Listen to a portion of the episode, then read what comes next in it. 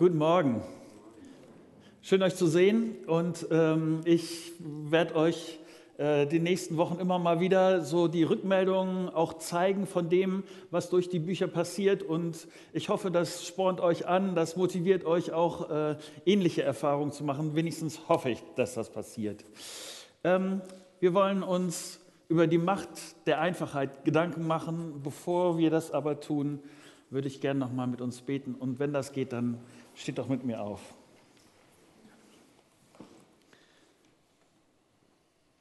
Vater, ich danke dir dafür, dass du um unser komplexes und vielfältiges und buntes Leben weißt und die unterschiedlichen Fragen, die wir immer wieder zu bearbeiten haben. Und äh, du siehst auch, wie das äh, an Geschwindigkeit zugenommen hat und wie wir so unterschiedliche Möglichkeiten haben, unser Leben zu gestalten. Und du willst uns helfen, da äh, Schwerpunkte zu setzen, die unserem Innern gut tun, die die Beziehung zu dir in Ordnung halten, die, ähm, ja, die wirklich das Leben wert sind. Und ich wünsche mir sehr, dass du jetzt zu uns redest und durch die Worte, die die ich sage und durch das, was der Text deutlich macht, dass dadurch klarer wird, was du mit uns vorhast. Hilf mir dabei. Amen. Vor einigen Wochen steht meine Tochter vor mir und sagt, Papa, Sehe ich nicht toll aus? Und ich weiß, sie ist eine tolle, also das, das ist überhaupt nicht die Frage, aber das meinte sie nicht. Meine Tochter ist jetzt paar 20, 25, glaube ich, wenn ich nicht falsch gezählt habe. Und ähm, das, was sie meinte, ist folgendes. Papa, alle meine Klamotten, die letzten, aus dem letzten Jahr, habe ich nicht neu gekauft, sondern ich habe sie vom Flohmarkt. Hier, der, die Hose hat zwei Euro gekostet, das Oberteil habe ich bei einer Freundin abgestaubt. Seit einem Jahr habe ich nichts mehr neu gekauft. Und ich habe gemerkt, sagt sie, ich brauche gar nicht so viel. Ich habe in den letzten Wochen einiges über Konsum äh, gelesen und danach scheint Anna eher untypisch zu sein. Der Trend im Moment ist anders. Ich will da nicht gleich anfangen über Wegschmeißen von Essen oder äh, all solche Sachen, aber tatsächlich gibt es äh, den Trend und der, der ähm, Direktor des Max Weber Kollegs in Erfurt, äh, Erfurt, Erfurt hat das äh, so zusammengefasst, er schreibt das so, vieles kaufen wir, ohne es je zu gebrauchen. Wir kaufen es lediglich um die Möglichkeit, diese Dinge zu benutzen. Aber wir konsumieren immer weniger, weil wir leider keine Zeit mehr haben, denn Konsum ist zeitaufwendig. Außerdem gibt es immer etwas Interessantes, was wir uns noch kaufen könnten. Deshalb kommen wir erst gar nicht dazu, das Erworbene zu benutzen. Um das mal praktisch zu machen, ich weiß nicht, wie das bei dir ist. Ich habe Bücher im Schrank stehen, die habe ich noch nie gelesen. Ich freue mich darüber, dass ich die Möglichkeit habe, sie zu lesen, aber ich habe sie noch nicht gelesen. Verstehst du? Und deshalb äh, ein anderes Phänomen, was da parallel dazu geht, ist, dass Mietlager boomen wie nichts Gutes. Leute, die ein Stück Raum mieten, äh, weil sie das zu Hause gar nicht mehr alles äh, unterkriegen und die diesen Raum brauchen, damit sie das da reinstellen können, ähm, im Fall der Dinge, wenn sie das mal brauchen könnten die vierte Übergangsjacke, die alte Plattensammlung oder was, was man da auch immer auslagern will. Und ich habe mich gefragt, wie ist das? Wie viel brauche ich für meinen Alltag wirklich? Und wie ist da meine Gewohnheit? Wie, wo, wonach entscheide ich das Ganze? Was, was ist mir da wichtig und warum ist mir das wichtig? Ich will heute mit dir über diese Gewohnheiten nachdenken, aber an einer ganz anderen Stelle mit dir anfangen, nämlich im 1. Timotheus Kapitel 6 ab Vers 6. Lies mit mir. Nun, ein Leben in Ehrfurcht vor Gott bringt tatsächlich großen Gewinn, vorausgesetzt, man kann sich, was den irdischen Besitz betrifft, mit wenigen zufrieden geben? Oder haben wir etwas mitgebracht, als wir in diese Welt kamen? Nicht das Geringste. Und wir werden auch nichts mitnehmen können, wenn wir sie wieder verlassen. Wenn wir also Nahrung und Kleidung haben, soll uns das genügen.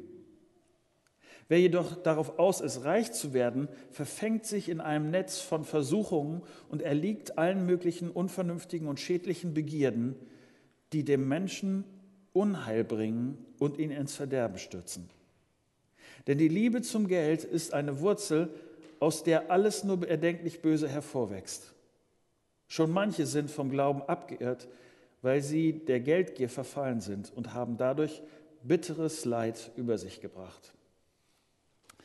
Ich möchte heute nicht nur in drei Schritten, sondern in fünf Schritten mit euch durch diesen Text gehen. Der erste Schritt ist einfach, Fragezeichen, äh, ich will mehr. Ich bin immer wieder verblüfft. Ähm, in diesem Zusammenhang, wenn es um Geld geht und so, habe ich einiges an Umfragen gelesen und ich bin immer verblüfft äh, bei den Umfragen, was Leute sagen, wenn sie darauf antworten, was würde ihre Lebensqualität verbessern. Ähm, das, die, also eine Top-Antwort immer wieder über die letzten Jahrzehnte ist immer, verbessern würde mein Leben, wenn ich mehr Geld hätte.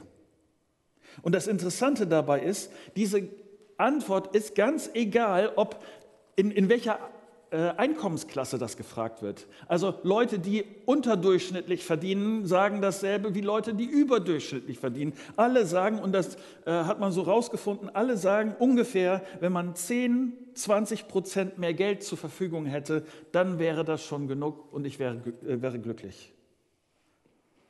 Vielleicht ist das bei dir anders, aber ich glaube, Paulus hat recht, wenn er hier in, in diesem Versen schreibt, hier in Vers 10, denn die Liebe zum Geld ist eine Wurzel, aus der alles nur erdenkliche Böse hervorwächst. Schon so, manche sind vom Glauben abgeirrt, weil sie der Geldgier verfallen sind und haben dadurch bitteres Leid über sich gebracht. Nicht, dass wir Paulus hier an dieser Stelle falsch verstehen. Er sagt nicht, alles Elend dieser Welt ist nur zurückzuführen auf falschem Umgang mit Geld. Das sagt er nicht. Aber es ist ein großer Anteil, ein dickes Problem. Er hat beobachtet, wie, wie Geld und Besitz das alles so eine starke Anziehungskraft entwickelt hat, dass Leute tiefe Überzeugung, das, wovon sie vorher so überzeugt waren, wo sie gesagt haben, ich will dafür stehen, ich will das glauben, das soll in meinem Leben die Top-Priorität sein. Und dann kommt auf einmal die, die Karriereanfrage, oder da kommt auf einmal die Möglichkeit, mehr Geld zu verdienen. Und alles, was dann bis dahin so an, als richtig und falsch galt, das ist auf einmal dann vielleicht ganz anders. Und Paulus sagt hier, ich habe das erlebt bei Leuten, die fromm sind, die vorher ihre christlichen Prinzipien gehabt haben, die geglaubt haben. Und auf einmal haben sie ihren Glauben über Bord geschmissen für die Chance, reich zu werden. Und ich frage dich, wie siehst du das? Wann ist genug genug für dich? Und ich habe mich gefragt, wer entscheidet das, was genug ist? Wie entscheidest du das, wenn es darum geht, sagen wir, wie lange arbeite ich? Noch eine Stunde länger fürs Geld? Oder noch eine Stunde länger für die Karriere? Oder auf der anderen Seite weniger Geld und stattdessen mehr Freizeit? Wie entscheidest du das? Und Paulus sagt hier eigentlich wörtlich sowas wie, sie haben sich selbst mit vielen Schmerzen durchbohrt. Geld, Besitz, Erfolg, Sicherheit, Anerkennung, das kann für mich eine Rolle spielen, die wehtut, die zerstörerisch ist. Wie ist da deine Gewohnheit? Welche, welche Rolle, äh, ich meine, das ist ein Ergebnis davon welche Rolle spielt zum Beispiel das Vergleichen für dich? Der andere, der so mehr hat, der mehr verdient, mehr Erfolg hat, äh, mehr Anerkennung von den äh, Leuten. Wie, welche Rolle spielt das für dich? Oder, oder umgekehrt ist es ja genauso. Ähm, schau mal, was ich mir leisten kann. Und meine Gewohnheit könnte sein, zu denken, ich habe das Recht auf diesen Wohlstand. Und ich habe mir das verdient und das alles. Und die anderen, ja gut, die haben sich halt nicht genug angestrengt oder was es auch immer ist. Aber für mich und ich will das mit dem Wohlstand und mit der dicken Spur. Verstehst du das? Was Paulus hier meint, ist, Geld kann sehr schlechte Gedanken und Gewohnheiten in uns hervorbringen. Das zweite, einfach Fragezeichen, ich will es jetzt. Ähm, Vers 9 steht, wer jedoch darauf aus ist, reich zu werden, verfängt sich in einem Netz von Versuchungen und erliegt allen möglichen unvernünftigen und schädlichen Begierden, die dem Menschen Unheil bringen und ihn ins Verderben stürzen. Ich wird dir wahrscheinlich auch auffallen. Wir leben gerade in, einem, in einer krassen Umbruchzeit. Ich sag mal, vor 20 Jahren, wenn ich irgendwas wollte, musste ich warten, bis die Öffnungszeiten im Laden war. Dann musste ich da hinfahren oder hinlaufen oder wie auch immer. Dann musste ich da hingehen, musste dann tatsächlich irgendwie ein paar Scheinchen auf den Tisch legen und dann erst konnte ich es kriegen. Heute mache ich meinen Laptop an, klicke dreimal rum und am nächsten Tag klingelt der Postbote bei mir und sagt, bitteschön. Das ist eine Geschwindigkeit, die hat sich enorm erhöht. Die reden jetzt von irgendwelchen Drohnen, die bei dir landen und dann dir das geben, was du da, da gerade willst, mit einer und, und das macht was mit uns, dass wir da keinen Irrtum erlegen sind. Die Geschwindigkeit, mit dem du Sachen bekommen kannst, das führt zu einer Ungeduld, wenn es mal nicht so passiert. Dass du denkst, hä, wie kann das sein? Ein Tag länger? Warum ist der Postbote denn immer noch nicht da? Gibt es ein Problem da? Ähm, wozu ich Lust habe, das kaufe ich mir. Und ich kaufe es, ich kann es schnell haben. Ähm, und in diese Richtung geht das, was Paulus hier schreibt. Paulus macht das hier mit einem Bild. Ähm, er sagt dann, diese Lust zu kaufen, das ist wie ein Köder. Und das ursprüngliche, was hier steht, ist eigentlich so eine Angelgeschichte, so ein Fischfang-Dings. Dass das so ist wie ähm, diese Versuchung, die Sachen schnell zu kriegen und das zu kriegen, was ich will und so. Das ist wie so ein Köder, da beiße ich rein und dann zieht mich das und dann zieht mich das an immer wieder auch an eine Stelle, wo ich überhaupt nicht hin wollte. Weil der Köder so gut und verlockend und weil es so schnell ist, dass ich da reinbeißen kann. Und ich sagte, das, da, da rede ich nicht so häufig drüber, aber das ist etwas, was mich beschäftigt. Bremen, wir sind eine Stadt mit einer besonders schlechten Statistik an dieser Stelle. Der Weserkurier beschreibt das so. In manchen Stadtteilen in Bremen hat jeder Vierte so hohe Schulden, dass das Einkommen und Vermögen nicht ausreicht, sie zu bezahlen.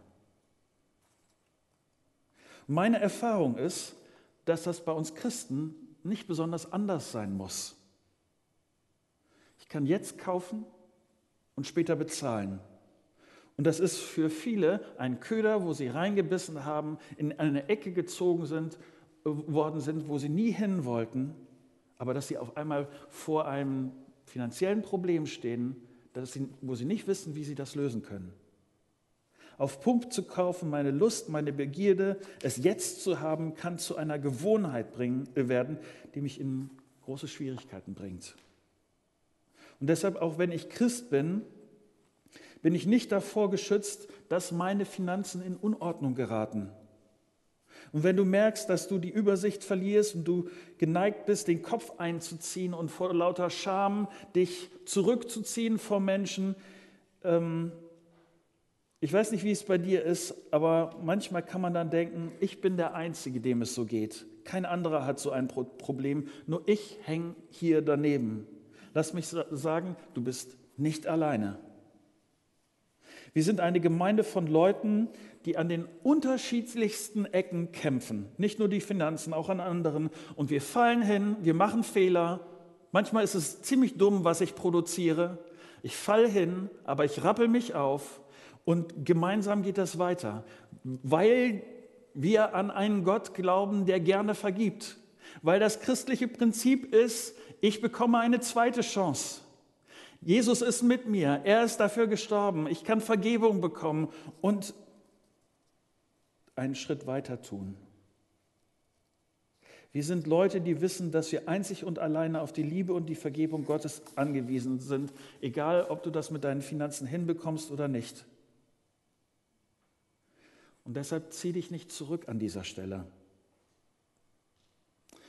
Um das nochmal an einer anderen, äh, von einer anderen Seite her deutlich zu machen, und ich putze mir erst die Nase, dann erzähle ich euch das.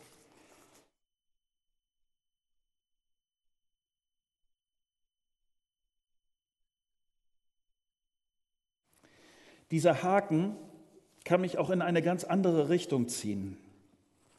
Manche denken, ich muss noch viel, viel mehr arbeiten. Ich muss, mir, ich muss noch mich viel mehr einsetzen, damit ich diesen Status mir leisten kann, damit ich auch mit den anderen mithalten kann, damit ich das genauso machen kann wie sie mit äh, Auto, ähm, Haus, Urlaub, Hobbys, was es auch immer ist.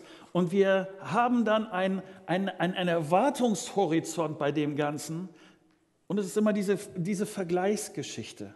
Und mancher ruiniert bei diesem Wettbewerb mit anderen, mit dem viel Arbeiten, Einsetzen oder so, ruiniert er seine Familie, ruiniert seine Freundschaften, ruiniert seine Beziehung zu Gott. Und es ist es nicht wert. Um Gottes Willen, es ist es nicht wert. Und Paulus warnt hier ganz eindringlich vor der Gewohnheit, nach immer mehr zu jagen und sich in diesem Angelgestrüpp zu verheddern. Mein dritter Gedanke. Einfach, es gehört mir. In Vers 7 steht, schließlich haben wir bei unserer Geburt nichts in die Welt mitgebracht und wir können auch nichts mitnehmen, wenn wir sterben. Was gehört mir? Nichts gehört mir. Es ist alles von Gott. Die Bibel sagt, ich bin Verwalter, aber nicht der Besitzer. Und das ist eine schwierige Sache, denn Geld gibt uns das Gefühl der Sicherheit, der Macht, das Gefühl, ähm, die Sache im Griff zu haben. Und darum geht es genau. Ich verlasse mich nämlich in diesem Moment auf das, was ich mir scheinbar erarbeitet habe, was ich mir scheinbar leisten konnte, wie dick mein Konto scheinbar ist. Und das von dort her hole ich mir Sicherheit. Und ich bin nicht mehr bei Gott, von dem ich das Leben habe und ohne den ich überhaupt nichts wäre. Ich habe alles von ihm. Und es ist so trügerisch, hier an dieser Stelle aufs falsche Pferd zu setzen. Wenn du vielleicht bis jetzt gedacht hast, Marco, ich, ich weiß, Geld macht nicht glücklich. Aber wie geht das praktisch? Wie kann ich einen guten Weg mit Geld finden? Wie kann ich damit umgehen? Wie kann meine Gewohnheit sein, dass ich gesund, sinnvoll mit dem umgehe, was ich habe? Es ist nicht das Einzige, was man zu diesen Versen sagen könnte und was man grundsätzlich zu dieser Frage sein, äh, sagen könnte, aber zwei Dinge, die an dieser Stelle mir ganz existenziell äh, zu sein scheinen. Und Paulus beschreibt sie in unserem Text ähm, kurzen Moment später, in Vers 17 und 18. Äh, mein erster Gedanke dazu, wie kann das praktisch sein? Einfach Ausrufezeichen, wer gibt dir echte Freude? In Vers 17 schreibt Paulus das. Schärfe denen, die es in dieser Welt zu Reichtum gebracht haben, ein, nicht überheblich zu sein und ihre Hoffnung nicht auf etwas so Unbeständiges wie den Reichtum zu setzen, sondern auf Gott. Denn Gott gibt uns alles, was wir brauchen, in einem reichen Maß und möchte, dass wir Freude daran haben. Wenn es um Besitz geht, dann besteht die grundsätzliche Gefahr an zwei Stellen. Es gibt nämlich die Gefahr, dass ich in einem in einem oder im anderen Extrem lande. Auf der einen Seite, ähm, dass ich tatsächlich versuche, immer mehr zu haben. Und auf der anderen Seite, dass ich fixiert bin von dem Gedanken, dass ich zu wenig habe, dass ich nicht das habe, was ich eigentlich haben will. Und dass ich auch ähm, den Gedanken verfolge, nicht andersrum, dass, dass, dass mich das, die Angst beschäftigt, dass ich zu sehr von meinem Besitz ähm, ergriffen bin oder dass ich, dass ich bloß nicht zu viel habe. Die beiden Ansätze. Also die Jagd nach dem Meer und auf der anderen Seite die Angst davor, davon fixiert zu sein. Äh, beides ist nicht das, was sinnvoll ist. Äh, beides, was, was uns von beiden Extremen rausnimmt, ist der Blick auf Gott. Deshalb sagt Paulus hier, lass dich von Gott bestimmen. Nicht, dass dein, dass die, dass dein Besitz dich grundsätzlich nicht äh, äh entscheidend be beschäftigt. Weder die Jagd nach dem noch mehr, noch die Angst, zu viel zu haben. Lass dich von Gott bestimmen, denn eine gesunde Beziehung zu Gott, von ihm her zu denken, mich prägen lassen durch sein Wort und von ihm her auf meinen Besitz zu, äh, ähm, zu schauen, ist das Entscheidende. Deshalb ist Paulus auch eingestiegen in Vers 6 mit der, mit der Ansage, echter Gewinn, echter Gewinn finde ich nur in, im Zusammenhang mit Gott. Er weiß, was ich brauche. Und er will, dass es meine Gewohnheit ist, dass mein erster Blick nicht bei Finanzen nicht zuerst auf mein Bankkonto geht, sondern zu ihm. Dieser Blick auf Gott führt dazu, dass ich das, was ich habe, auch genießen kann. Weil Gott will, dass ich das genieße. Gott freut sich nämlich, wenn ich an den schönen Dingen Freude habe. Äh, ich, für manche Christen erlebe ich das immer wieder, dass das für, für, für sie überraschend ist. Ähm, sie verstehen Gott als einen Gott, der sagt, streng dich an, setz dich ein, reiß dich zusammen, schau, dass du irgendwie durchs, äh, durchs Leben kommst und am Schluss der Dinge, dann wird es erst schön werden. Das ist nicht Gottes Gedanke mit dir. Gott freut sich darüber, dass wenn du, wenn du etwas hast, das du genießen kannst, ist das schön, ist das in Ordnung. Das ist Gottes Perspektive mit dir. Aber Paulus sagt hier auch, wir brauchen diese Erinnerung, von wem ich zuerst komme, von wem ich her zuerst denke, wenn ich an das denke, was ich habe. Nämlich, wir brauchen diese Erinnerung, wem ich zuerst vertraue. Und wie ist das denn wirklich? Wem vertraust du, wenn es um Finanzen geht? Und wem vertraust du von beiden Seiten? Also, dass, dein, dass deine Jagd, dein, deine Leidenschaft nicht ist, immer mehr zu haben. Und auf der anderen Seite, dass du auch nicht bestimmt bist von dem Gedanken, oh, bloß nicht zu viel. Die einzige Lösung, die ich da kenne, ist, sich auf das zu verlassen, was ich durch Gott habe. Nämlich Paulus sagt hier, Gott gibt uns alles, was wir brauchen. Und dass wir Paulus an dieser Stelle richtig verstehen. Paulus sagt hier nicht, Gott gibt dir alles, was du denkst, was du brauchst. Gott gibt uns alles, was wir brauchen. Und das andere, glaubst du, dass Gott es gut mit dir meint und Gott will, dass oder er dir den Besitz gegeben hat, damit du dich darüber freuen kannst? Paulus hat recht, wenn er hier schreibt, dass der, dass der Besitz, dass mein Besitz flüchtig ist. Ich, mir ist das in, Let in, der letzten Woche wieder deutlich geworden.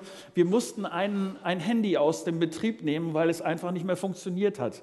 Und dann habe ich gedacht, bei diesem Handy, wieso? Das ist doch gerade schon eins, das habe ich doch noch gar nicht so lange. Das ist doch, ähm, und dann habe ich nachgerechnet, okay, es waren schon ein paar Jahre, aber de, wie, ich kann mich noch so gut erinnern daran, dass ich mich über äh, das Handy gefreut habe, weil es, äh, das war noch, äh, noch, relativ neu damals und so weiter und es hat gut funktioniert. Es ist alles flüchtig.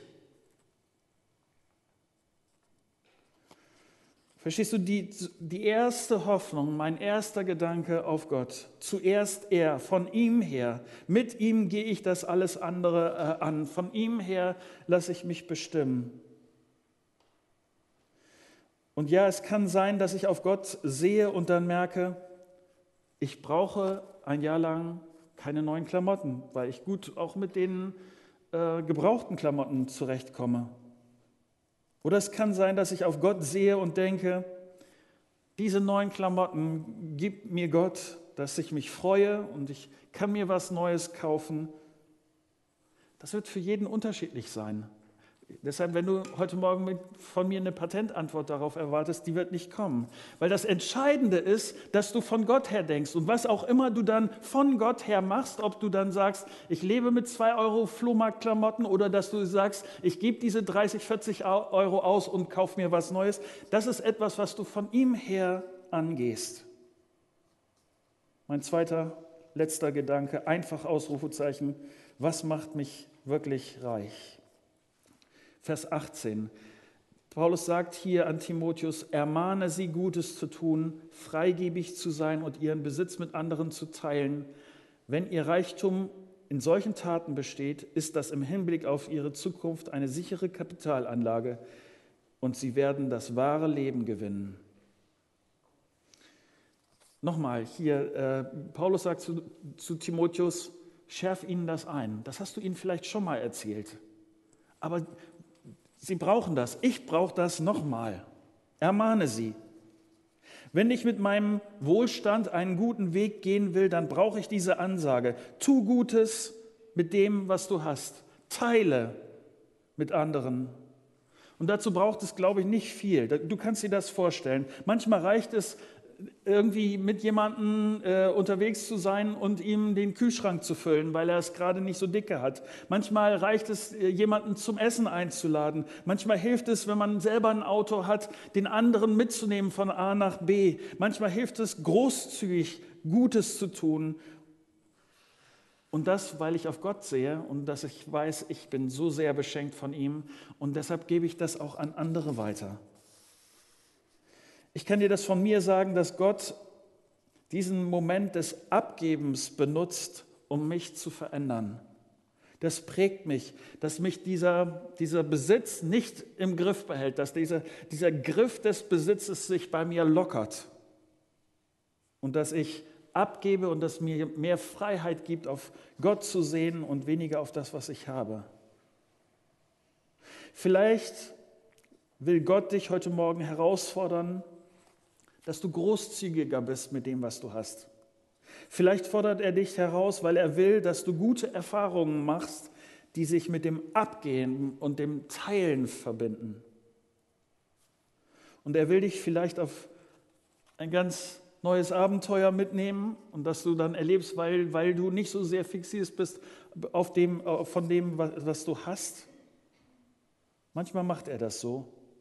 Und ich bin oder ich hoffe, du bist offen, da auf Gott zu hören. Am Schluss eine Sache. Ich bin von letzten Sonntag her ermutigt, dir äh, an dieser Stelle was ganz Praktisches äh, möglich zu machen. Äh, wenn du dich erinnerst und du da gewesen bist, äh, beim letzten Sonntag ging es um das Auswendiglernen und ich habe euch eine E-Mail-Adresse gegeben und ich war überrascht, wie viele Leute von euch das benutzt haben. Ähm, ich hoffe, dass die Sachen, die ich euch zugeschickt habe, äh, dass sie euch wirklich helfen, an dieser Stelle weiterzukommen. Diese E-Mail-Adresse gibt es nicht mehr, aber es gibt eine andere. Nämlich die E-Mail-Adresse heißt einfach at christusgemeinde.info. Und was ich damit verbinde, sind zwei Sachen. Wenn du merkst, dass du mit deinen Finanzen nicht gut klarkommst und wenn du denkst, ich könnte an dieser Stelle Hilfe brauchen. Einfach, dass jemand mal auf meine Finanzstruktur guckt. Schick mir eine E-Mail. Das landet bei mir auf meinem Schreibtisch und es gibt äh, Leute in der Gemeinde, die da richtig gut sind, die dir weiterhelfen. Und es gibt Leute schon in der Gemeinde, die von so etwas profitiert haben, weil sie auf einmal gemerkt haben, es gibt doch eine Lösung für Finanzen. Selbst wenn es im Moment schwierig ist, gibt es einen nächsten Schritt. Mach das. Und benutzt diese E-Mail auch, wenn du etwas Zweites machen möchtest. Wenn du merkst, ich würde gerne mit Leuten teilen. Ich würde gerne Leute einladen und Mittagessen mit ihnen teilen. Oder ich habe Wohnraum übrig. Oder ich habe Zeit übrig. Oder ich habe gute Erfahrungen mit dem einen oder anderen gemacht. Ich weiß viel, ich, hab, ähm, ich bin praktisch begabt und ich, ich kann einiges und ich könnte das eine oder andere mit anderen teilen.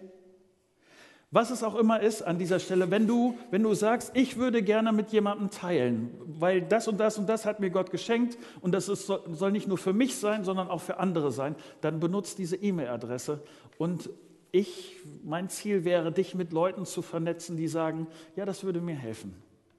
In welcher Hinsicht auch immer, benutzt diese E-Mail-Adresse. Sie wird einen Moment länger äh, an sein als die vom letzten Sonntag.